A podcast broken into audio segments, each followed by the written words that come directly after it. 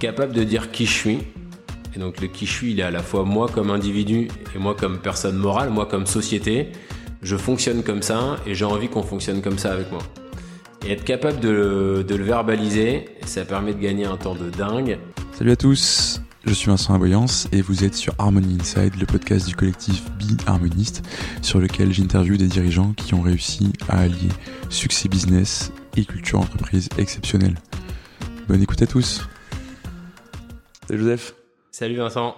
Bah, merci de m'accueillir euh, dans les bureaux du groupe de mer. Bah, avant de, rentrer, bah, déjà comment ça va euh, aujourd'hui pour cette, cette, interview, ton premier podcast, je crois? Bah, aujourd'hui, écoute, un peu fatigué. Je me suis réveillé aux aurores pour déposer ma fille à, à 5 heures du mat, mais écoute, tout va bien. Ravi de t'accueillir ici. du coup, je t'ai dit, je vais me faire cuisiner euh, pendant une petite heure sur, sur une ah, interview sur ma boîte avec des sujets philosophiques, quoi. C'est la journée idoine. Parfait. Bon, Écoute, pour ceux qui nous écoutent et qui te connaissent peut-être pas encore, euh, est-ce que tu peux juste commencer par, euh, te présenter? Ouais. Alors, je m'appelle Joseph euh, Lasserre, j'ai 41 ans, je dirige donc une boîte qui s'appelle le groupe Doumer. Et bah juste pour dire quelques mots à mon propos, moi je, je déteste faire tout le temps la même chose et, et notamment suivre des règles, c'est quelque chose qui m'ennuie hyper vite. Et en même temps, euh, j'adore le temps long, que ça soit euh, pour mes loisirs, euh, pour mes amours. Ça fait 20 ans que je suis avec ma femme. Félicitations. Et, euh, et aussi pour l'entreprise, je trouve que c'est hyper sain de développer des, des, choses sur le long terme. Et donc ça fait 12 ans euh, que j'ai créé la boîte. Et donc j'essaye de, de faire tenir en même temps à la fois ce goût pour la nouveauté et faire des choses différentes, et ce goût pour le temps long, parce que je trouve que c'est les deux ensemble qui, qui apportent hmm. beaucoup de valeur. Et t'as relativement fait pour être entrepreneur du coup entre ce, ce, ce, goût pour la nouveauté et cette patience de construire des choses. Ouais. Ça, ça, plutôt, bah, un bon mariage, quoi. Ouais, bien, finalement. Alors, je, je, suis obligé de poser la question. Tu t'appelles Joseph Lasserre, tu l'as dit. Euh, tu diriges le groupe Doumer. Donc c'est pas toi, a priori. Donc pourquoi, euh, pourquoi Doumer, du coup? Ouais, alors euh, au moment de, de l'aventure, au début j'ai créé une boîte avec euh, avec deux amis de 2009 euh, dans le domaine du photovoltaïque. On a assez rapidement euh, créé une entreprise de couverture et on s'est séparé à un moment donné, euh, cinq ans après la création. Et à ce moment-là, j'ai cherché un nom de boîte pour euh, pour l'entreprise qui devenait finalement la mienne. Et je voulais surtout pas lui donner mon nom parce que je considère que. Je n'ai pas voulu faire Altrad par exemple. Ouais, voilà. Non, parce que je considère que la boîte elle peut elle peut mourir et moi je continue à vivre. Et de la même façon, la boîte, elle peut euh, elle-même vivre quand moi peut-être un jour je vais, je vais mourir. Enfin, en tout cas, je vais mmh. sûrement mourir. Euh, et, euh, et, donc j'ai cherché un nom qui me convenait. Et donc Paul Doumer, euh, je l'ai choisi parce que c'est le seul président de la République française qui est lui-même ouvrier. Donc moi, je suis, dans, je suis dans le bâtiment. Et je trouve que euh, c'est une façon de valoriser les équipes du bâtiment, leur savoir-faire, en leur disant que il y a un ouvrier du bâtiment qui est lui-même devenu président de la République française. Et donc c'est une façon de à la fois de reconnaître les savoir-faire et de nous appeler euh, au meilleur. Effectivement, c'est bien fouillé et, bien réfléchi pour le coup, effectivement. Donc tu disais, oui, je suis dans le bâtiment. Euh, Est-ce que tu peux nous expliquer bah, concrètement ce que fait le, le groupe Doumer, comme si j'y connaissais rien, ce qui est pas très dur, parce que le secteur du bâtiment, j'y connais effectivement pas grand-chose. Ouais, J'imagine c'est assez rare d'interviewer des entrepreneurs du bâtiment. Oui, et puis ça dépend aussi, tu vois. En fait, c'est un secteur qui, je pense, euh, ça fait partie des choses où tu es content de savoir que ton appartement et ton immeuble tiennent, tiennent debout et t'as pas forcément besoin de savoir comment c'est fait, tu vois. Et donc, ça peut paraître être un secteur qui est assez difficile à pénétrer, etc. Donc, tu vois finalement assez peu de choses. C'est pas le secteur le plus médiatisé, effectivement. Donc, je pense que c'est top si tu nous racontes un peu euh, parce que ce que vous faites concrètement et qu'est-ce que ça veut dire être dans le bâtiment, quoi. Ouais. Alors aujourd'hui, euh, il y a dans le groupe, il y a quatre entreprises spécialisées. Une euh, sur de la couverture, c'est-à-dire qu'on refait des toitures typiquement des, des, des toitures parisiennes, d'immeubles haussmanniens. Une autre qui fait de la plomberie, à la fois en chantier et en dépannage, donc ça peut être une petite fuite euh, sur tes ah, C'est toi qu'on appelle quand on a un dégât des autres. Je, je, je, vais le faire. euh, une entreprise de carrelage, où là on travaille principalement en marché public, donc on refait euh, du carrelage par exemple pour des collèges, des lycées, des mairies. On fait pas mal de carrelage et euh, une entreprise de métallerie. Donc on fait tout ce qui est en métal pour le bâtiment. Donc ça peut être par exemple des garde-corps, des escaliers, euh, des verrières, des choses comme ça. Moi j'ai fait vraiment le choix d'avoir euh, des entreprises à chaque fois spécialisées sur un métier, hmm. parce que je crois à mort au savoir-faire et à la fierté. effectivement, on va en parler, ouais. Ouais, et pour moi, euh, donc c'est aujourd'hui donc il y a quatre entreprises spécialisées qui s'appellent tous Doumer plus le métier. Et euh, on est à peu près 80 personnes, une vingtaine de personnes dans chacune des sociétés. Dans chacune des boîtes. Effectivement, on va, on va s'intéresser à ça, mais avant ça, tu vois, je te disais, j'y connais rien en bâtiment, etc. Et effectivement, j'ai un profil qui fait que bah, j'ai pas vraiment de raison d'y connaître quelque chose. Enfin, tu vois, j'étais consultant, enfin, je fais encore euh, du conseil, du coaching, des ateliers, je bossais avec des, des, boîtes, etc. Je me dis pas spontanément, tiens, si je devais monter une boîte, euh, je la montrais dans le bâtiment où j'y connais rien. Toi, pourtant, c'est exactement ce que tu as fait. Toi, tu es diplômé, enfin, ESSEC, tu as fait du conseil, si je me trompe pas, et tu t'es dit, ouais, je vais me lancer là, dans ce secteur-là qui est quand même pas le plus facile à, à pénétrer. Donc, pourquoi et comment? Bon, À vrai dire, je me suis pas vraiment dit, euh, je vais me lancer dans le bâtiment. En fait, euh, donc j'ai fait l'ESSEC, comme tu as dit. Euh, en sortant, j'ai fait deux jobs très classiques euh, post-école de commerce. Un, j'étais commercial dans le sucre, je vendais des tonnes de sucre dans l'agroalimentaire. Ok. Bon, je me suis un peu ennuyé. Euh, après, je suis allé faire du, du conseil en stratégie dans un spin-off de McKinsey qui s'appelle euh, OCNC. Ok, oui, tout à fait. Et là, euh, je me suis aussi euh, pas vraiment ennuyé, mais en tout cas, j'étais pas content de ce que je faisais. J'avais l'impression d'être un numéro. Hmm. J'avais l'impression de faire de l'Excel et du PowerPoint, de raconter. Tu faisais probablement l'Excel ouais. et du PowerPoint. Hein. Et, euh, et ça, c'était sûr que j'en faisais. Et j'avais l'impression d'être, euh, de raconter des belles histoires sans savoir exactement à quoi ça correspondait est-ce que c'était vraiment la réalité qu'on racontait mmh. Moi, j'avais besoin de beaucoup plus de concret, de savoir euh, quand on fait quelque chose, est-ce que ça marche ou est-ce que ça marche pas? Est-ce que quand j'ai une idée, mon idée, je peux la tester euh, dans le réel? Et euh, donc, c'est pour ça que j'ai voulu devenir entrepreneur. À vrai dire, je me suis fait euh, virer de ma boîte de conseil. Ok. Juste après avoir été promu. Parce que tu n'étais pas assez un numéro? Ouais, euh, peut-être, mais en tout cas, euh, surtout le jour où j'ai été promu, je me suis dit, j'ai plus envie de faire ça. Bon, okay. mais, mais, je pense que ça s'est vu suffisamment pour, pour que mes patrons okay. de l'époque ouais. me disent bon, euh, nous aussi on n'a plus envie que tu fasses ça. on est euh, d'accord, c'est parfait. et à ce moment-là, donc j'ai un copain de, de promo qui m'a proposé de monter une boîte de photovoltaïque avec lui. Ouais.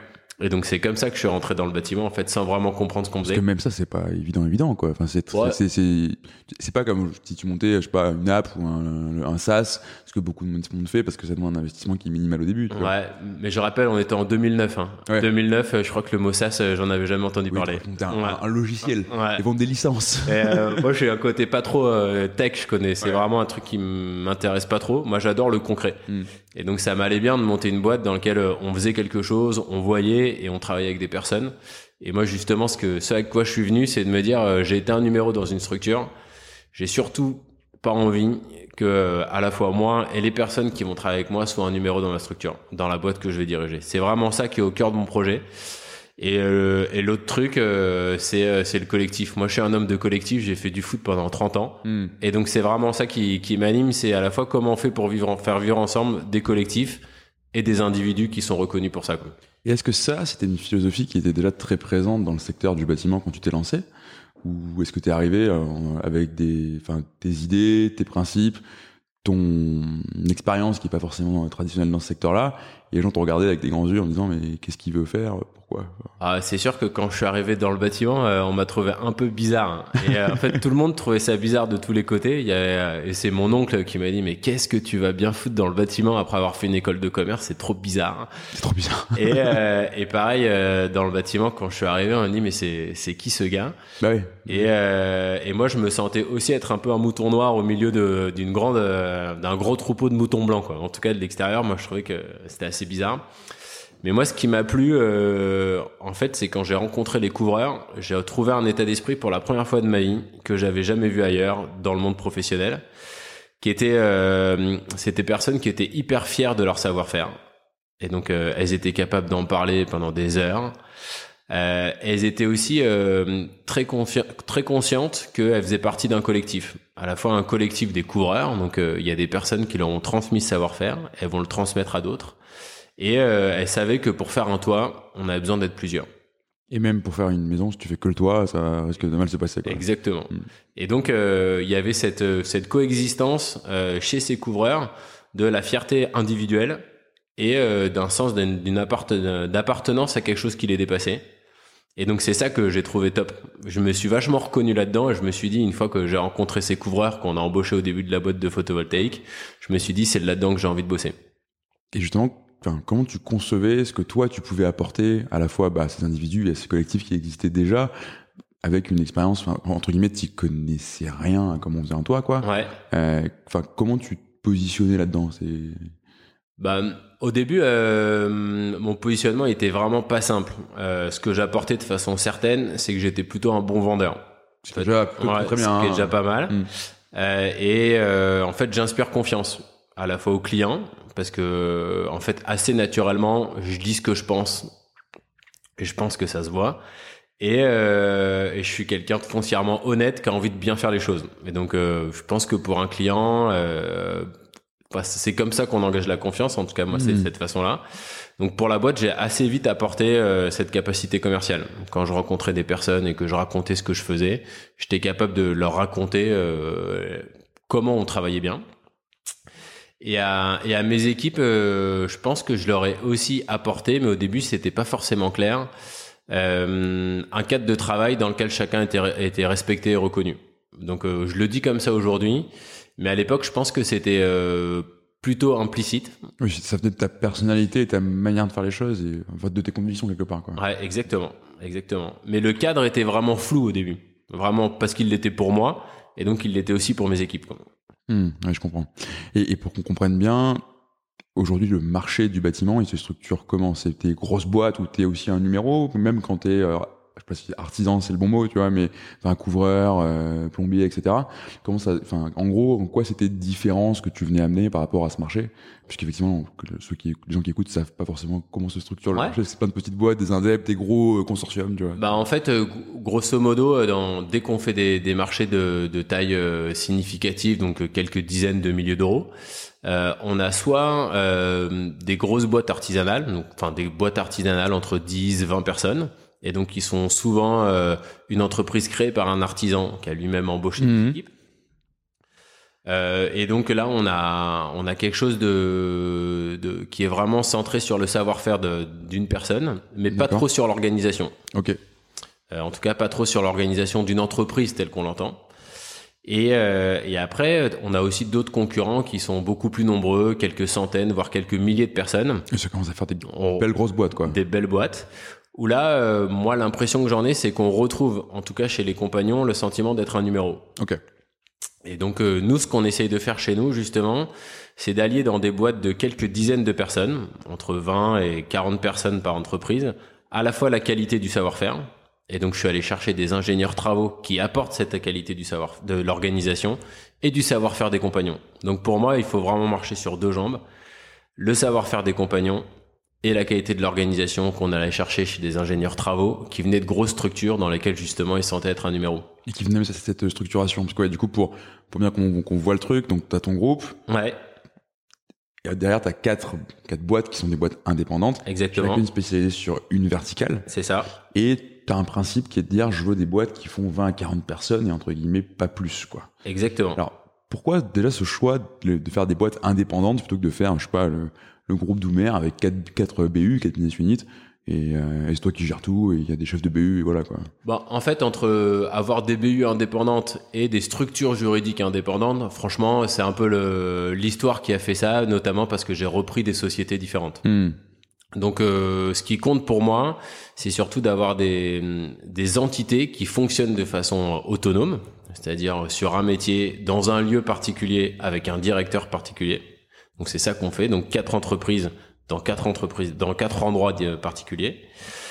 Et euh, moi, je- on est dans des métiers où il n'y a pas d'économie d'échelle. En fait, D'accord. j'ai pas une usine euh, à faire tourner ou un logiciel où plus je le vends, euh, plus il me rapporte tu- parce qu'il m'a compté. pas, quoi. Pour faire Non. plus de chantiers, il faut, il faut plus de gens. Exactement. Pour faire plus de chantiers, il faut plus de personnes.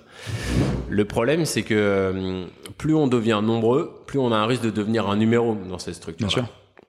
Et donc, euh, mais par contre, si on n'est que 5, il y a un certain nombre de chantiers qu'on peut pas traiter. Il y a des compétences qu'on peut pas amener dans l'entreprise. Donc, toute la réflexion des premières années, ça a été de se dire quel est le bon nombre? Bah oui. Est-ce qu'il faut être 5 Est-ce qu'il faut être 10 Est-ce qu'il faut être 50 Est-ce qu'il faut être 100 Moi, je considère que autour de 40-50 personnes, on est vraiment sur une très bonne taille. Ça nous permet d'avoir un directeur extrêmement compétent qu'on peut payer à la hauteur de ses compétences.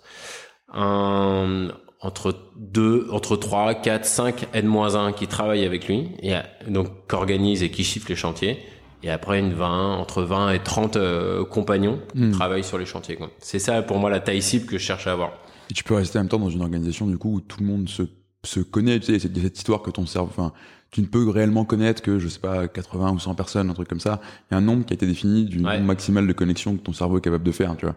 Et, euh, et avec lesquelles tu peux entretenir une vraie relation, euh, etc., etc. Donc tu, tu évites aussi ce côté, euh, les gens sont des, sont des numéros. Euh, Exactement. En fait, à 40, tout le monde se connaît et euh, on est capable de se dire cette personne-là, elle en est là et je peux veiller sur elle. Exactement. Et en même temps, chaque chantier compte et chaque chantier est important. Donc c'est à la fois en interne et en externe qu'à cette taille-là, chacun compte. Et pour moi, c'est ça le plus important.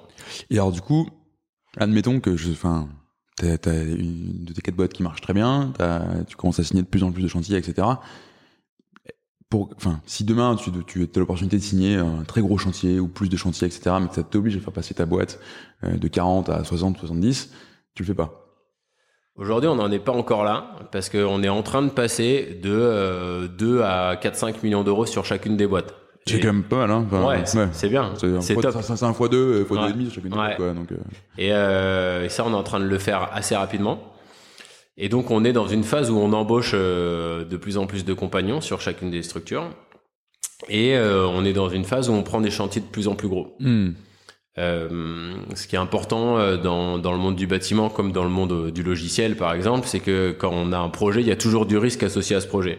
Donc moi je veux pas avoir un chantier qui dépasse de l'ordre de 10 ou 15% de la taille de chacune des structures. D'accord. Donc on se limite un peu à Tu veux ça. pas avoir de dépendance, en gros, vis-à-vis d'un chantier, et au cas où il se passe mal, t'as t'as tout le monde qui est sur la touche, quoi. Ouais, exactement. Et après, le jour où euh, on arrivera à, à cette taille un peu clé qu'on imagine ou cible en tout cas, se posera la question de savoir en fait est-ce que on est capable de continuer à grossir en gardant nos fondamentaux, à savoir que chacun est reconnu pour ce qu'il est et ce qu'il fait? Si oui, on peut continuer à grossir. Mhm. Sinon, bah, on, on regardera comment on fait. Donc, on aura deux options. Soit on refuse, ce qui est pour moi le- une des possibilités, soit de se dire on split le- l'entité en deux en se disant euh, avec plein d'options, ça peut être des options régionales si on reste en Ile-de-France, une, une agence à l'est, une agence à l'ouest, ou euh, on peut aussi le splitter en fonction du type de chantier, Mm. parce qu'on fait plutôt euh, tel type de matériau plutôt que tel autre. Donc il y a, il y a plusieurs options possibles pour se dire comment on garde le modèle de, de taille avec euh, la croissance de l'entreprise. Ouais, parce que enfin, derrière ça, ce que je trouve intéressant, c'est que traditionnellement et en théorie économique, si tu veux, une entreprise, c'est fait pour maximiser le profit. quoi. Il n'y a pas d'autre euh, raison à ça. Toi, tu places cette croissance et cette maximisation du profit sous la condition que le collectif et tes fondamentaux et tes principes soient maintenus. quoi. Ouais. C'est pas, pas si évident que ça, en réalité. Bah en fait, euh, moi c'est un peu ce qui me nourrit au quotidien. En fait, ce qui m'a donné la force de, et de continuer à être entrepreneur, parce que c'est pas tous les jours facile. En fait, c'est de de créer un monde qui euh, qui me convient. Et le monde qui me convient, c'est des collectifs performants dans lequel chacun est reconnu et aujourd'hui, je dis même dans le chaque dans lequel chacun est fier de ce qu'il est et de ce qu'il fait. Hmm. Et pour moi, c'est en fait si un jour il y a plus ça, en fait c'est comme s'il y avait plus rien. Et je suis aussi persuadé que la chance que j'ai, c'est que cette façon de voir le monde, elle est complètement pertinente pour le monde professionnel dans lequel je travaille. C'est hyper adapté et euh, je pense que ça nous rend meilleurs que nos concurrents. Donc en fait, euh, Parce que tu l'assumes et que tu le portes. Et voilà. Exactement. Et parce qu'on s'est aussi posé la question de comment on le faisait, pourquoi on le fait comme ça, qu'est-ce que ça veut dire. Et notamment dans les choses qu'on a fait évoluer depuis le début, c'est qu'on met beaucoup plus de rigueur dans le respect des règles. D'accord. Énormément. Donc euh, moi au début, euh, j'étais j'étais plutôt euh, euh, plutôt, je pense, averse au conflit. Ouais. En mode, il faut que tout le monde soit content. Donc euh, il y a certaines choses que je préférais ne pas voir. Aujourd'hui, je considère que on est hyper clair euh, et qu'il faut être hyper ferme pour le respect des règles. Typiquement, des règles de base de on commence à l'heure, on finit à l'heure. Nous, dans le bâtiment, euh, c'est pas euh, j'ai bien travaillé aujourd'hui. C'est euh, on est tous là pour commencer à la même heure. Donc nos chantiers, on les commence à 8 heures. Tout le monde est là à 7h45 pour être à l'heure pour commencer le chantier. Et on mange en même temps et on finit en même temps. Toute l'équipe, On fait, on fait équipe, quoi. on fait équipe. Et donc il n'y a pas de possibilité pour euh, aujourd'hui, euh, j'ai envie de commencer à 9h parce que je suis un peu fatigué et que euh, hier je suis sorti. Non. On travaille ensemble et donc on commence ensemble, on finit ensemble. Et donc par exemple, quelque chose que je pouvais tolérer au début, le retard ponctuel à certains moments, aujourd'hui c'est inacceptable parce qu'en fait si je tolère ça, je respecte pas le collectif. Hmm. Oui, ok. Donc, en fait, il y a cette notion de chaque individu et, euh, enfin tu veux qu'il enfin tu te mets entre guillemets au service de chacun des individus pour qu'il soit le plus épanoui et le plus je sais pas si heureux c'est le bon mot mais parce que c'est pas toi en tant que chef envie de rendre les gens heureux. Mais enfin oui hein, le plus épanoui et le plus fier de ce qu'il fait. Mais en même temps tu poses un cadre. Dans ce cadre tu peux évoluer mais ce cadre il est très très ferme quoi. Ouais, le cadre il est il est très clair.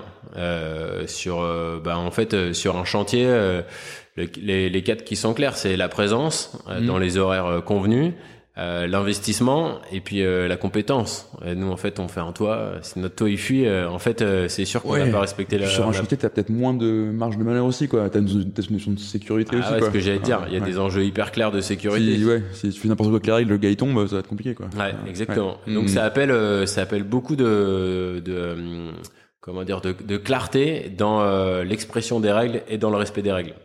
Ça, ça, ça m'amène à enchaîner sur une. euh, alors, tu sais, tu as eu la gentillesse de me transmettre pour préparer cet épisode, pour être transparent, pas, pas mal de docs que t'avais sur des, réflexions que tu avais eues sur le groupe d'Omer et ce que tu avais écrit.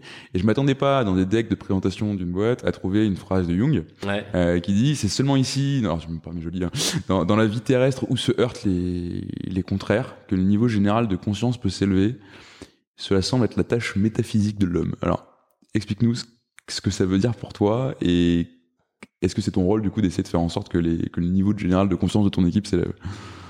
Alors déjà, euh, bah, j'essaye de parler du mien, hein, parce que euh, Ouais. du niveau de conscience. Et en fait, moi, ce que j'adore dans ce monde du bâtiment, c'est qu'on confronte au réel, dans ce qu'il a de plus concret, euh, des théories ou des pensées qu'on peut avoir. Donc alors, en l'occurrence, je me dis, euh, ce qui compte, c'est de faire des collectifs dans lesquels des performants, dans lesquels chacun est reconnu. Comment ça se passe? Au début, je pensais qu'il fallait être 15. Mais on était, on, le jour où on a été euh, une dizaine dans l'entreprise, j'ai repris une autre société de plomberie. Je dirigeais une entreprise de couverture que j'avais créée, je reprends une autre entreprise de plomberie. Et la personne qui dirigeait cette boîte de, on à l'époque on était une douzaine. En fait, il s'est avéré qu'il n'était pas suffisamment solide pour gérer la boîte de couverture Mhm. à 80% seul quand moi je m'occupais de la boîte de plomberie que je venais de reprendre. Et donc en fait, ce que j'ai fait là, c'est que j'ai confronté au réel ce que je pensais et je me suis aperçu que ça marchait pas. Et donc en fait, c'est ça que j'aime et c'est ça que je veux dire, c'est qu'en fait, euh, je fais, euh, je suis obligé de confronter des choses différentes qui a priori pourraient marcher pour les remettre en cause et en fait mieux comprendre quelque chose que je pensais avoir compris. Hmm. Et c'est ça que j'adore dans le fait de confronter au, au réel des idées, c'est que c'est là où on, je pense qu'on comprend mieux des choses qu'on comprenait pas très bien.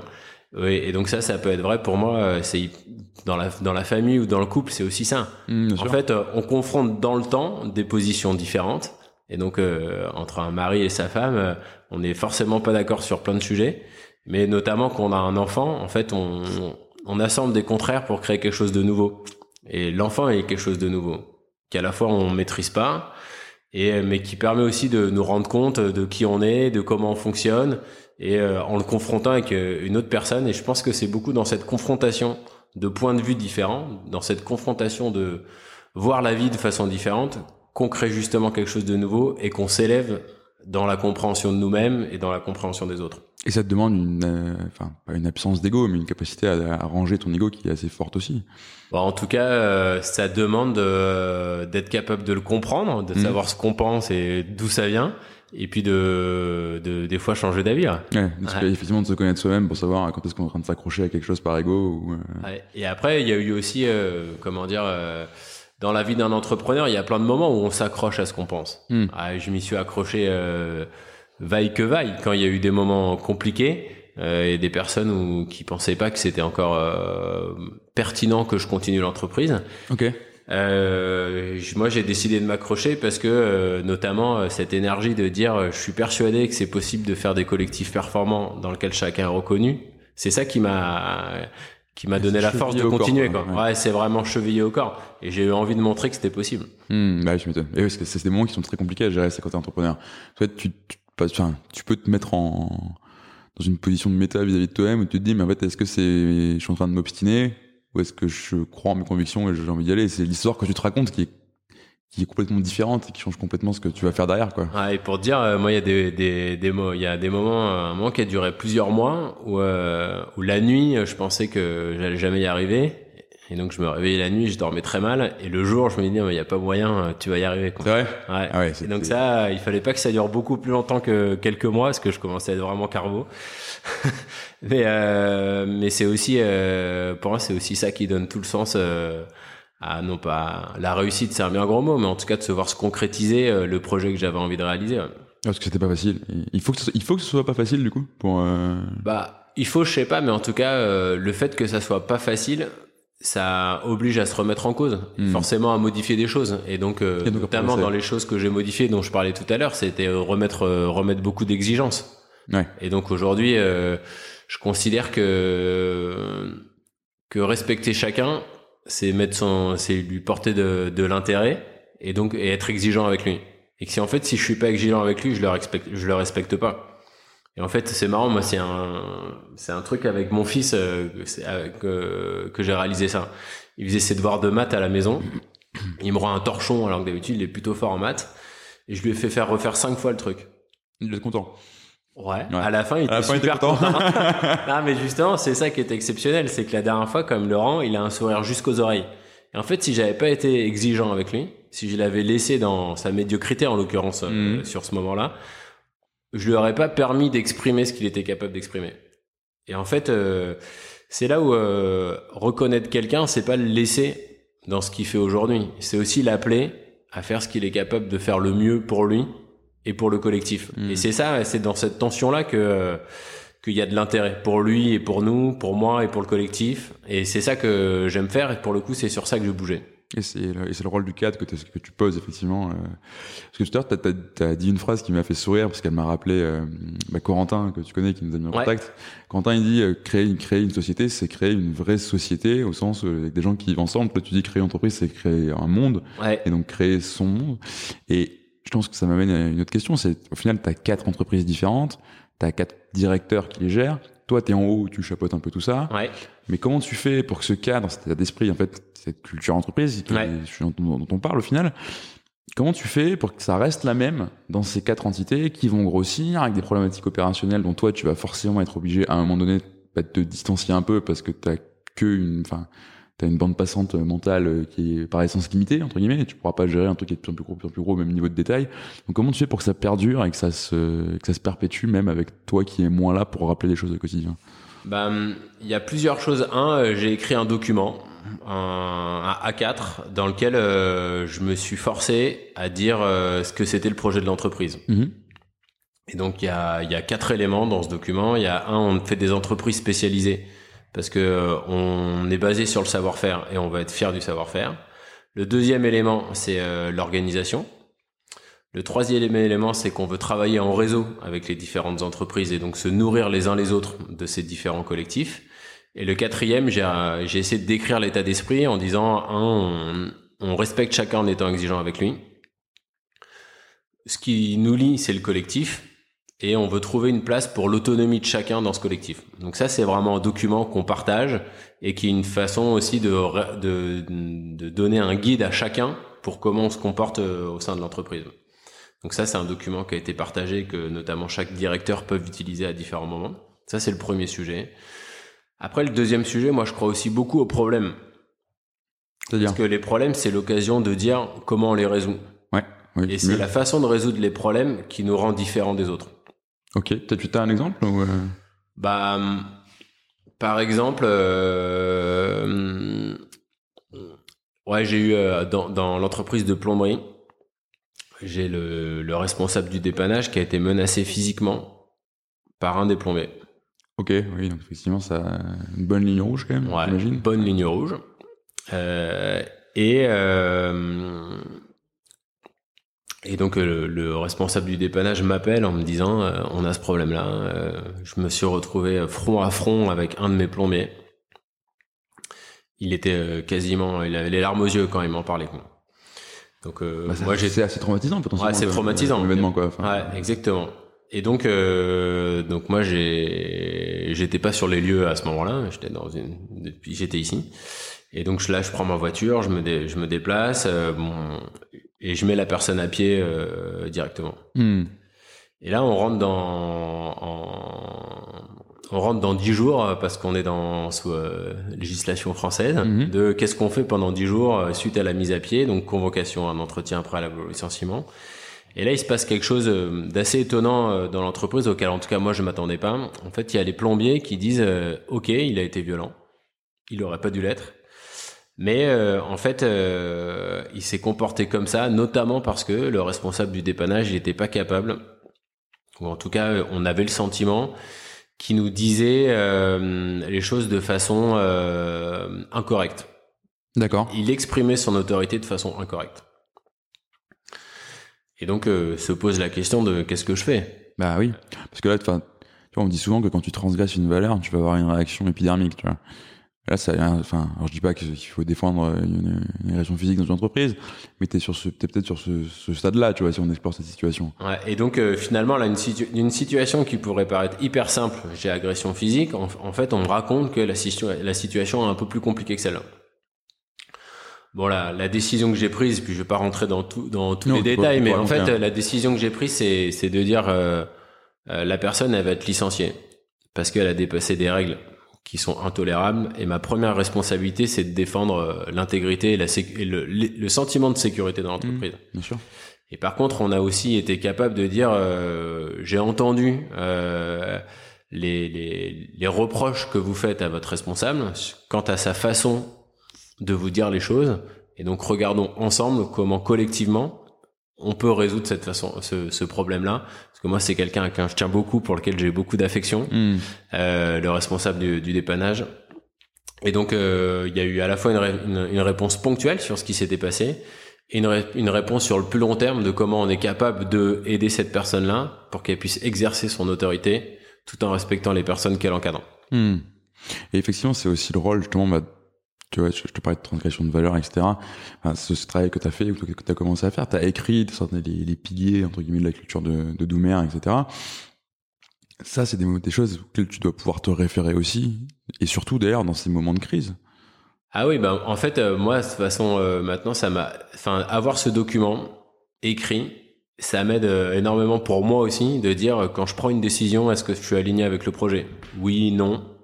Et en fait, euh, à la fois pour décider moi-même et pour expliquer les décisions que je prends. Hmm. Est-ce que, euh, en fait, dans la décision que je prends, est-ce que je suis en train de permettre au collectif de devenir plus performant et en train de reconnaître chacun des individus? S'il manque un des deux trucs, je suis en train de passer à côté de quelque chose. Et donc même pour toi, ça, ça reste un, un rappel, etc. Et je trouve ça intéressant parce que truc que tu as écrit comme ça, il y a un peu un côté euh, table de loi, tu vois. Enfin, c'est Ouais. euh, c'est c'est c'est c'est c'est un peu gravé, même si ça peut être changé si, enfin, avec l'entreprise, toi, ta, perception des choses, etc. Mais en fait, alors que à l'inverse, t'es un être humain, genre t'as tes humeurs, t'as tes jours où t'es moins dedans, t'as tes jours où t'es plus dedans. Enfin, et c'est c'est- t'as ce reminder là qui est, qui est figé, qui est écrit, qui te sert de point de repère et qui t'évite justement de devoir te faire complètement confiance et d'être complètement objectif avec toi-même tout le temps, tout le temps, quoi. T'as ce, t'as ce rappel là de ce Ouais, exactement. que t'as voulu hein, à un moment donné, qui est, sur lequel t'as vraiment passé du temps. Ouais. Et ça, euh, en fait, euh, se forcer à mettre en mots ce qu'on imagine euh, croire être simple et euh, clair dans sa tête. En fait, euh, moi, je l'ai ce document, je l'ai écrit euh, 200 fois. Oui, bah bien sûr. Et euh, le, pour trouver les mots, pour trouver l'équilibre entre les mots, euh, et pour faire en sorte que ce qui était écrit euh, soit le plus fidèle possible au monde que j'avais envie de voir advenir. Et t'as sollicité tes équipes ou pas dans cette euh, sur, cette réflexion pour Non, formaliser ça? là, euh, là, moi, je l'ai fait, euh, je l'ai pas fait seul. Je l'ai fait avec une personne qui s'appelle Corentin, qui a travaillé avec moi euh, un moment dans l'entreprise. Il n'est pas le même Corentin. Non, qui- car un autre Corentin. Corentin, beaucoup de Corentin. mais, euh, qui m'a pour le coup, euh, qui lui m'a beaucoup poussé à l'écrire. Et, euh, et après, c'est un document qu'on a écrit beaucoup à deux et que finalement j'ai finalisé euh, tout seul. Euh, je trouve qu'il est tellement, euh, il est tellement intrinsèquement lié à qui je suis et ce que j'ai envie de, de, de voir advenir avec l'entreprise Hmm. que en fait j'étais incapable de le faire écrire par quelqu'un d'autre. Ok, ouais, ce que je comprends. Et puis après, j'imagine que les gens peuvent réagir ou pas sur, enfin, ou te, enfin, tu, tu vas pas écrire un truc avec lequel les gens sont pas du tout d'accord ou tu auras Bah, en fait, euh, le- ce document, c'est surtout qu'il est lié à qui je suis Ouais. et donc il est lié à ce que je Et disais donc- avant. Et donc du coup, t'as, en- enfin, t'as des gens qui travaillent avec toi pour ce que t'es et qui partagent cette culture et cette conviction là quoi. Ah, exactement. Et donc personne n'a été surpris Oui. quand euh, il a lu le sûr. document. Il y a personne qui m'a dit eh, ça c'est pas toi ou ça te ressemble pas ou ça ressemble pas à la boîte qu'on veut faire. Hmm. Au contraire, justement, ça permet de formaliser pour eux et de se dire euh, moi aussi j'ai une ligne directrice plus claire pour Bien le sûr. projet qu'on a envie de faire ensemble. Et ça, effectivement, ça marche bien pour les gens qui travaillent, qui travaillent avec toi et pour ton entreprise, etc. Mais ce que je comprends aussi, c'est que ton, pour développer ton groupe, tu fais ce qu'on appelle du build-up, c'est-à-dire que tu rachètes des sociétés qui existent déjà pour les mettre dans ton groupe Ouais. et tu fais forcément tout travailler ensemble. Il y a une logique de, de verticale, enfin, ça te permet de faire des chantiers en complémentarité, etc. Mais du coup, quand tu vas racheter une boîte, il y a aussi quelqu'un qui a voulu créer son monde, qui a ses convictions, ses valeurs, etc. Comment tu fais pour gérer, pas déjà, enfin, pour repérer, est-ce que tu prends en compte ce facteur culturel de compatibilité au moment de chercher des cibles pour ton acquisition? Et comment est-ce que tu fais ensuite pour que la greffe prenne, quoi? Parce que c'est pas forcément évident. Ch- Chaque boîte que tu vas racheter aura peut-être ses éléments de culture à elle. Ouais. Alors, euh, moi, dans mon dans le choix de- des entreprises, euh, quand je les reprends aujourd'hui, je suis hyper clair euh, sur mes critères. Je cherche une entreprise euh, d'un profil de technicien qui part à la retraite. Oui, c'est hyper clair, effectivement. Ouais. Parce qu'en fait, euh, qui part à la retraite parce que euh, il, est, il est pas dans une processus. Il a, il a été fan de son métier Mhm. parce qu'il l'a fait jusqu'au bout. Et technicien parce que pour moi le cœur du le cœur du réacteur c'est le savoir-faire. Et donc on est sur des personnes qu'on qui qui ont mis au cœur de leur entreprise comme ils ont un profil de technicien leur savoir-faire.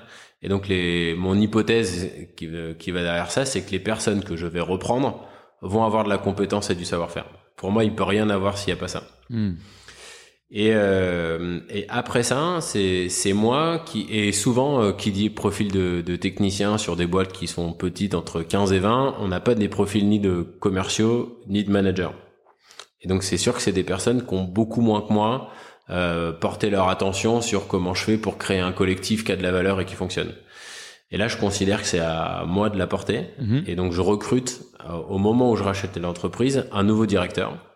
Et donc a toujours le même type de profil jusqu'à présent, c'est-à-dire un ingénieur euh, travaux euh, qui a une dizaine d'années d'expérience dans des majors du bâtiment, qui connaît très bien l'environnement du bâtiment et qui a envie de retrouver plus d'autonomie et plus de qualité, parce que souvent dans les grands groupes, ils, ils ont un problème avec des chantiers de, de moins de moins grande qualité, plus gros, mais avec un Mhm. niveau de qualité plus faible. Donc ils veulent retrouver du sens, de la qualité, et donc c'est à nous, à ce duo-là, qu'on met en place, euh, lui et ce directeur et moi, de dire avec ce collectif-là, comment on fait pour le faire évoluer et euh, redonner de la fierté à chacun dans le savoir-faire et lui redonner la liberté de pouvoir dire comment il a env- envie de faire pour qu'on construise ensemble. Mhm. Et ça, c'est effectivement euh, le challenge qu'on a euh, quand on reprend l'entreprise. Parce que c'est pas évident, parce que tu fais autant et tu, tu prends des choses avec le, avec le savoir-faire au centre, ce qui est bon un élément de compatibilité culturelle, culturelle fort avec toi. Tu prends une entreprise où le dirigeant est sur, enfin va être sur le départ à la retraite, Ouais. ce qui du coup va peut-être éviter des conflits d'ego ou des choses comme ça à, à terme. Enfin, on comprend Exactement. qu'il y a cette logique-là, mais tu viens quand même mettre du coup un nouveau profil qui est très différent de ce qu'ils ont pu connaître. Tu viens injecter des éléments de, qui te sont propres à toi et comment ça se passe quoi? Bah, hum, Aussi bien intentionné que ce soit, tu vois. Ouais, bien sûr. Alors, euh, c'est sûr que euh, déjà, moi, j'ai un, un- dans une de mes autres phrases euh, que je garde toujours en tête, c'est tu veux faire l'ange, fais la bête. Pascal, Et, ouais. Ouais. Et donc, euh, le, le, le sujet, c'est jamais de vouloir euh, arriver pour être, pour faire un truc parfait ou vouloir Mm. sauver le monde. C'est pas du tout le sujet. Ce dont je m'aperçois, c'est que les personnes qui ont de la compétence, elles sont toujours, elles sont toujours contentes quand on la reconnaît Oui. et quand on la verbalise. Donc en fait, ce, ce sujet de fierté et euh, d'exprimer de la fierté, pour moi, il est central et il est partagé par tout le monde. Ce qui est plus compliqué, c'est euh, d'appeler chacun à la responsabilité. C'est-à-dire euh, dans, dans une sphère qui est chacun à sa taille. Moi, j'aime bien l'image de la piscine. On a tous une taille de piscine dans laquelle on est à l'aise. Mhm. D'ailleurs qu'il faut pas. donc c'est c'est toujours à, à- à son niveau. En fait, appeler chacun à dire je vais avoir la responsabilité de dire ça, j'ai envie de le faire de cette façon-là. Parce que euh, souvent le technicien, il a un profil où tu dis, euh, il décide un peu pour tout le monde de comment on va faire. Et donc là, le changement qu'il peut y avoir, qui peut mettre un peu de temps, c'est de d'appeler euh, les différentes personnes à dire moi j'ai envie de le faire comme ça. Comment toi tu le ferais? Oui. Et donc là, on, on engage quelque chose d'un peu différent qui qui va être euh, pas, jamais de la démocratie, jamais, mais par contre de l'échange et de la confrontation. Et moi, je crois beaucoup à la confrontation pour créer du nouveau. Mais ce que tu disais tout à l'heure sur cette notion de contraire, euh, Exactement. d'élévation du niveau de conscience. Exactement. Et donc, ce qu'on essaye de faire, c'est comment on fait pour euh, rendre à chacun, par la reconnaissance de la personne et de son savoir-faire, de lui rendre euh, une, un niveau d'autonomie qui lui a, va lui permettre de dire moi j'ai envie de le faire comme ça Hmm. pour telle et telle raison. Et après on va croiser les envies, les contraintes, les besoins pour se dire on décide à ce moment-là de faire comme ça. Mais ça demande notamment pour, pour une nouvelle acquisition et des gens que tu connais pas depuis 10 ans, de poser un cadre aussi où tu dépersonnalises énormément la confrontation.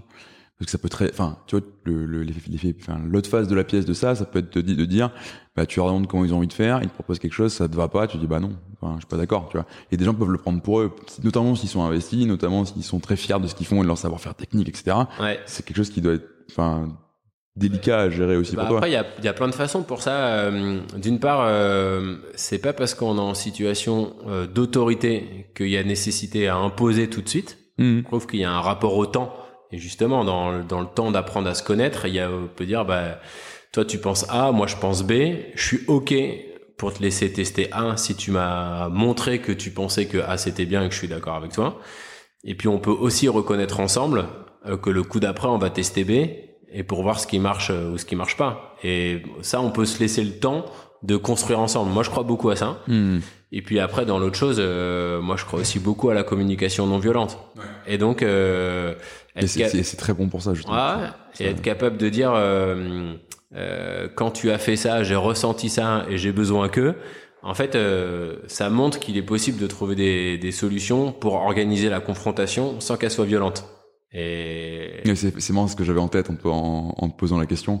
Mais oui, effectivement, la CNV, c'est la communication non violente, c'est un outil qui est merveilleux pour ce, pour ce genre de choses et dont tu as, je pense, complètement besoin dans une culture de la confrontation, enfin, du débat d'idées en tout cas, pour pas que ça parte en, en truc hyper personnalisé, en gens qui se vexent, en, et en drame terrible, quoi. Parce que, ouais, enfin, en général, avec la fierté, il y a aussi une notion de, peut-être un peu d'ego aussi, tu vois, enfin, mais dans le bon sens du terme, quoi. T'es fier de ce que tu fais, t'es fier de ta compétence. Tu peux t'associer, en fait, en tant que personne à ce, à ton savoir-faire et à ton art, quoi. Ouais, et, et moi je crois beaucoup dans les dynamiques d'organisation à la confrontation de points de vue différents. Je- et en fait, on pourrait penser que je donne beaucoup de, de pouvoir aux personnes qui font, euh, de compagnons du terrain, Mhm. mais moi je veille aussi beaucoup à donner du pouvoir aux personnes qui encadrent. Parce que je considère que justement c'est dans la confrontation de ces différents points de vue qu'on peut que peut naître quelque chose de nouveau et qu'on peut s'améliorer. Et euh, typiquement, une des, une des choses qu'on apporte dans le bâtiment, c'est que euh, on se pose la question de se dire comment on peut faire mieux demain. Ouais. Et ça, euh, et ça en fait, c'est c'est assez spécifique de se dire comment on, peut faire mieux demain en confrontant des points de vue différents. Ouais, ça, je pense, ça, ça décrit pas mal la boîte aussi. Et ça demande d'être une, ça, c'est une vision qui demande d'être euh, vraiment portée pour éviter à l'inverse le, le conflit stérile et ou le, consen- le, le consensus mou, tu vois, parce que tu peux aussi passer ton temps à débattre euh, de, de grandes idées, de grands principes, de non, il vaut mieux, gna.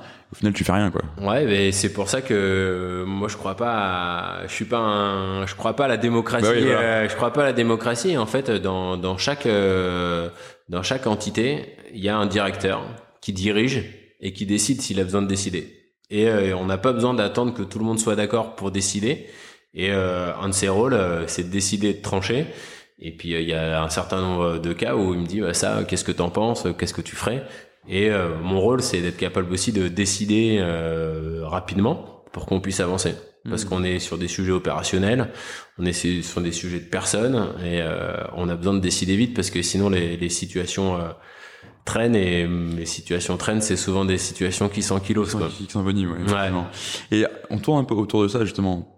Toi, et dans ta conception personnelle, c'est, quoi le rôle d'être, euh, d'un dirigeant d'entreprise et comment est-ce que ça, ça a évolué avec, euh, avec le temps? Cette notion de pouvoir décider vite pour faciliter. Et voilà, comment tu, comment tu vois ça? Ouais, alors euh, c'est sûr que ça a beaucoup changé. À la fois parce que c'est pas la même chose quand on est 5, 10 ou 80 comme aujourd'hui. C'est pas la même chose quand on a une responsabilité opérationnelle ou comme moi aujourd'hui j'ai décidé de plus en avoir. Et hum, en tout cas moi je peux parler de celle que j'ai aujourd'hui, c'est celle que c'est Mhm. plus facile pour moi d'en parler. La première chose c'est de donner euh, un cadre et une vision. et en fait, c'est ce qu'on a expliqué tout à l'heure avec ce document et le choix d'organisation de l'entreprise, le choix de la culture de l'entreprise. Et euh, donc ça, c'est la première chose qui me paraît être la plus importante. La, moi, ce que ce que j'aime dire aussi, c'est que ce cadre et cette vision, elle n'est pas figée. C'est-à-dire que toutes les personnes qui sont dans l'entreprise, elles savent qu'elles peuvent contribuer à continuer à construire ce cadre et cette vision. Donc il y a, y a un cadre, mais chacun apporte sa pierre pour la faire évoluer. Moi, je crois beaucoup à ça. Sinon, on est en train de se dire, euh, bah, le projet, il existe déjà, hein, euh, le monde existe déjà. À quoi ça sert de, le, de continuer à le construire? Et ce qui est important pour moi, c'est que ce monde, il existe en vrai au quotidien. Hmm. Et ça, moi, je peux pas le faire tout seul dans mon coin. Par contre, je peux donner les moyens à chacun de le faire, de le faire au quotidien. Et donc euh, c'est ça mon rôle, je considère, c'est d'être capable de permettre aux personnes qui sont dans le collectif de réaliser le projet. Et après, il y a, un, autre besoin euh, qui était celui de décider quand il y a besoin. Et euh, une dernière chose, moi j'aime beaucoup continuer à chercher, à m'alimenter sur les sujets nouveaux. Donc par exemple là j'ai un nouveau sujet, c'est de communiquer autour du groupe. Donc qu'est-ce que je veux dire, et comment tu je dire? En plus la parole sur LinkedIn. Ouais exactement. J'invite tous ceux qui écoutent à aller te suivre sur LinkedIn parce que tu racontes des choses très intéressantes. Ouais c'est sympa. Et euh, c'est sympa. Et donc euh, dire dire ce qu'on fait ou ce qu'on essaye de faire, je trouve que ça a beaucoup de valeur aussi pour le collectif parce que ça permet de renforcer par la communication externe ce qu'on dit en interne et comme euh, les deux sont alignés, en fait, elles se renforcent euh, mutuellement. Donc euh, la dernière chose que je voulais dire, c'est que moi, je, j'essaye de me nourrir. Et donc par exemple dans le club Bootstrap, dont, mhm. tu connais d'autres personnes. Oui, ça commence à faire pas mal là. Ouais, et donc j'aime bien, j'aime bien rencontrer d'autres entrepreneurs pour voir comment ils traitent ces sujets-là, des sujets qui sont sur lesquels ils sont des fois plus avancés que moi. Et nous, euh, on rencontre des sujets au fur et à mesure. On a des sujets de direct de, de, de suivi financier de l'ensemble du groupe. Donc il y a des sujets qui sont plus grosses. Comment on fait pour faire ça euh, Donc euh, il y a eu des sujets au moment où euh, on a décidé de recruter. On a eu des, des sujets de recrutement. Donc là, je suis allé voir des personnes qui faisaient que ça. Et donc je me nourris euh, des compétences que je peux trouver à l'extérieur pour enrichir ce qu'on fait dans la boîte. Hmm. Ah ouais, a deux questions qui me viennent, mais toi, on a, on a beaucoup parlé de, donc, de ton rôle de dirigeant, et c'est beaucoup de choses qui sont très ancrées dans qui tu es. Euh, tu, tu, tu enfin, mon, mon, humble point de vue, ton identité joue beaucoup, et t'es très aligné dans qui tu es en tant que personne, qui est ton entreprise, etc.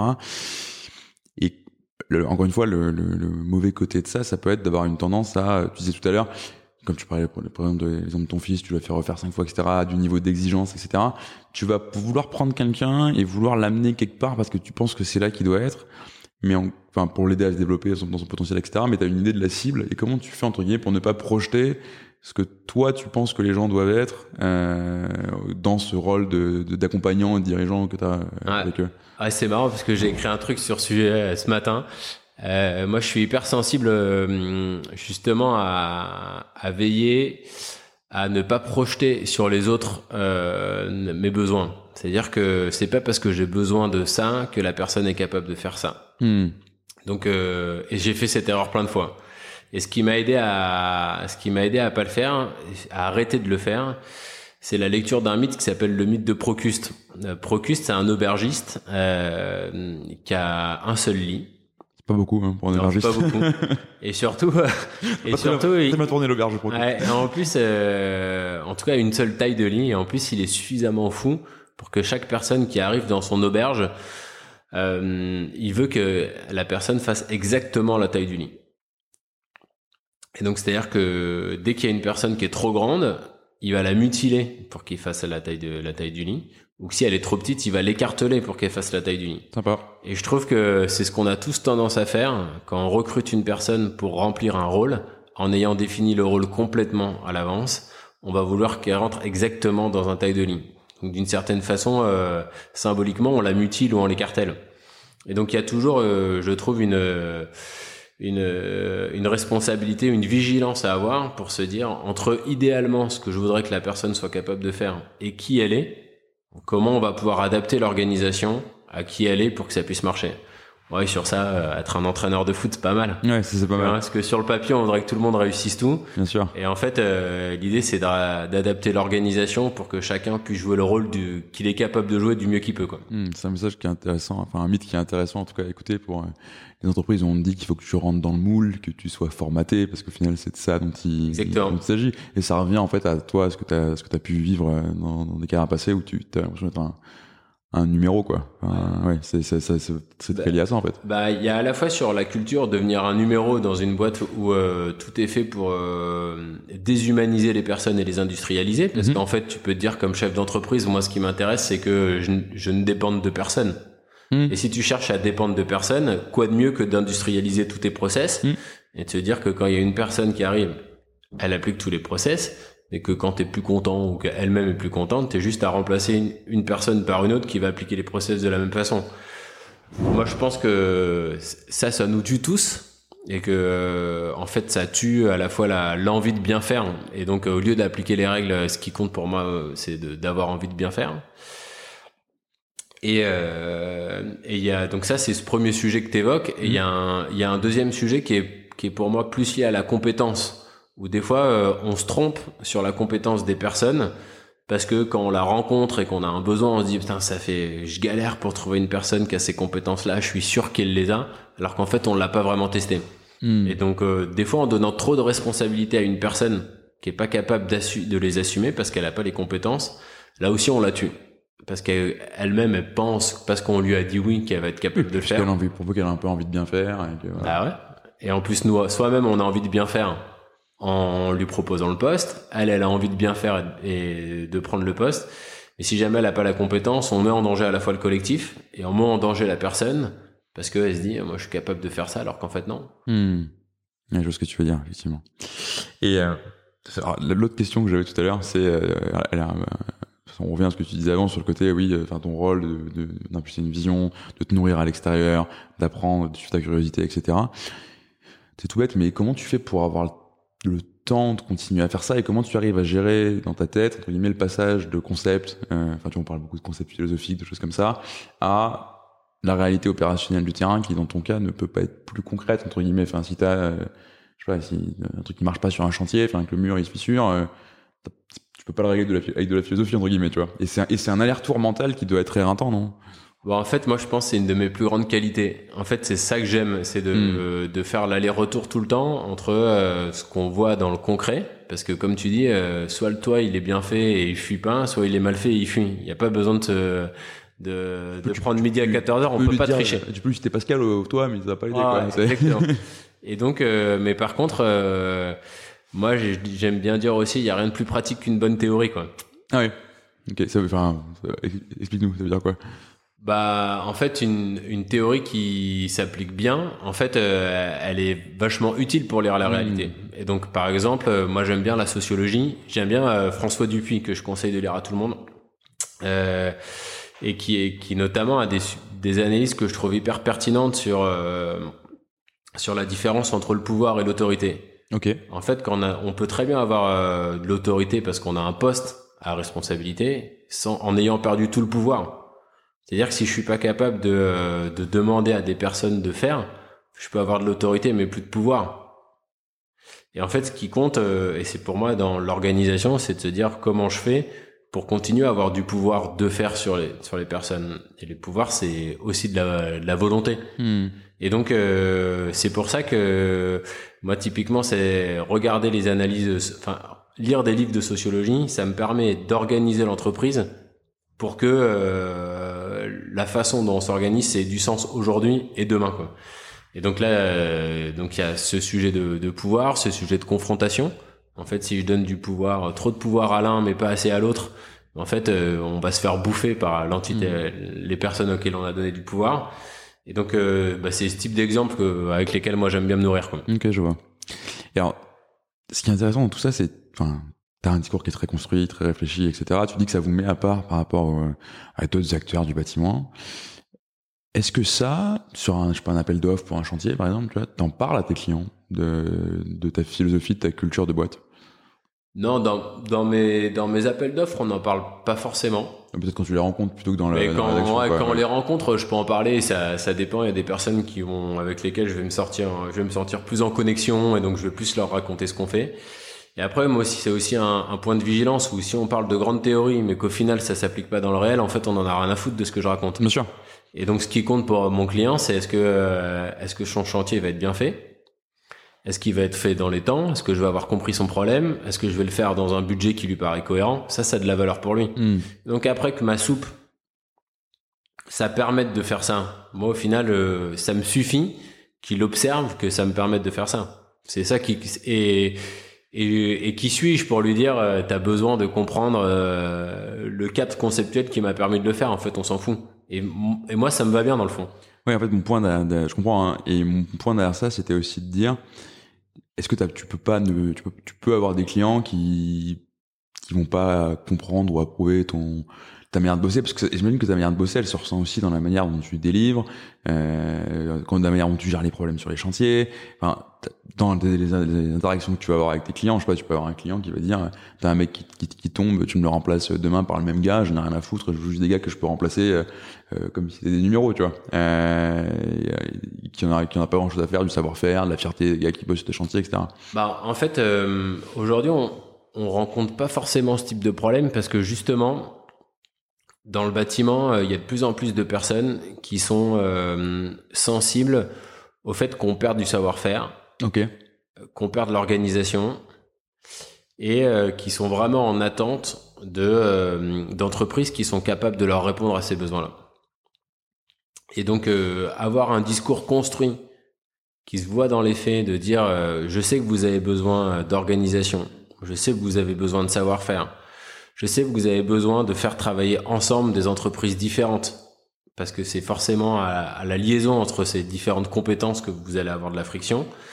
En fait, euh, dans un sens, elles attendent que ça Ouais, tu as compris leurs besoins. parce que j'ai compris leurs besoins. Et donc de dire, euh, j'ai compris vos besoins, je cherche une organisation qui permet d'y répondre, et je pense qu'on a trouvé quelque chose qui permet d'y répondre au moins partiellement, et on est en chemin pour répondre de mieux en mieux. En fait, je réponds déjà énormément Ouais, à sûr. attentes. Ouais, complètement.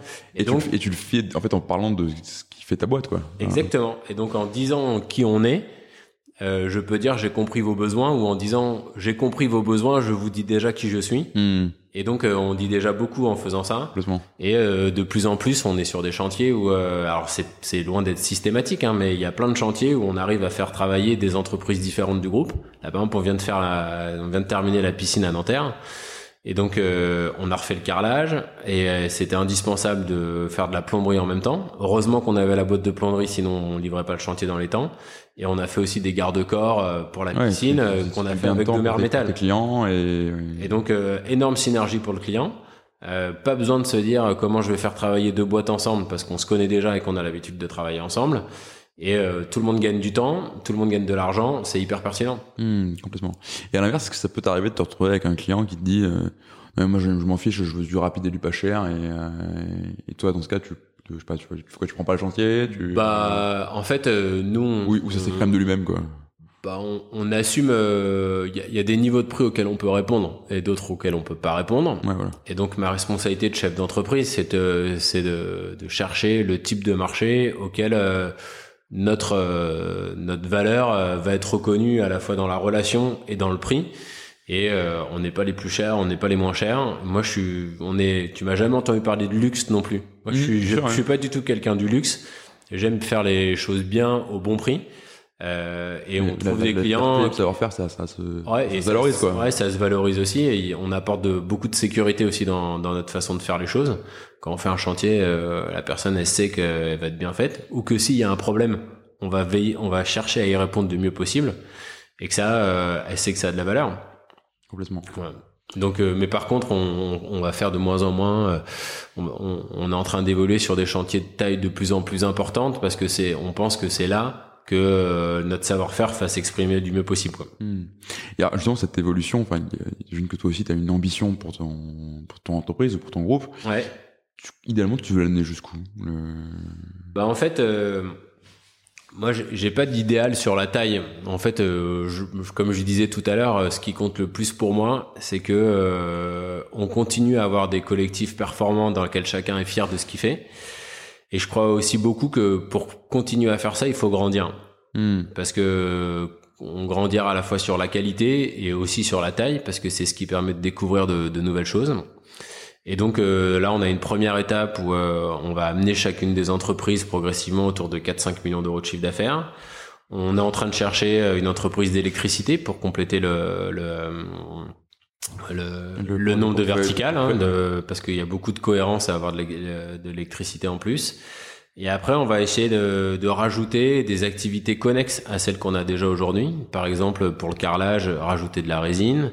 Pour la couverture, rajouter de la charpente pour euh, pour la plomberie rajouter de la ventilation et du chauffage hmm. pour pouvoir être cap pour être capable encore mieux demain de répondre aux lots qui sont connexes euh, pour répondre les problèmes d'interface euh, aux problèmes d'interface que rencontrent nos clients Ouais, donc continuer de te développer de manière horizontale ouais exactement exactement sur toute la chaîne de valeur en fait du bâtiment quoi Exactement, c'est ça qu'on essaye de faire. Ok, bah, c'est génial et ça m'amène à la dernière question traditionnelle sur ce sur ce podcast. toi, ce serait quoi ton conseil à un dirigeant qui, euh, qui se dirait qu'il n'a pas le temps euh, de, prendre le temps de réfléchir sur sa culture entreprise Moi, je pense que d'une façon ou d'une autre, l'entreprise qu'on crée, elle nous ressemble. Et on, gagne, on fait gagner beaucoup de temps aux autres en leur facilitant la vie pour leur dire euh, moi je fonctionne comme ci et comme ça. Et donc même si c'est pas forcément pour soi, au moins pour les autres, que ce soit en interne ou en externe, être capable de dire qui je suis. Et donc le qui je suis, il est à la fois moi comme individu et moi comme personne morale, moi comme société. Je fonctionne comme ça et j'ai envie qu'on fonctionne comme ça avec moi. Et être capable de, de, le verbaliser, ça permet de gagner un temps de dingue, ça permet d'éviter euh, plein de malentendus et euh, ça permet aussi de faire venir à soi des personnes qui partagent le socle commun et qui permettent de grandir ensemble. Alors euh, pas forcément des personnes qui sont pareilles, mais des personnes qui partagent euh, un socle commun pour avoir envie de faire des choses ensemble. et ça, je trouve qu'il n'y a rien de plus beau euh, dans une aventure euh, de le faire à plusieurs. Bah écoute, merci beaucoup. je trouve que c'est le mot de la fin. Ouais, merci à toi, c'était super. C'est bah, un grand merci et puis à très bientôt. À bientôt.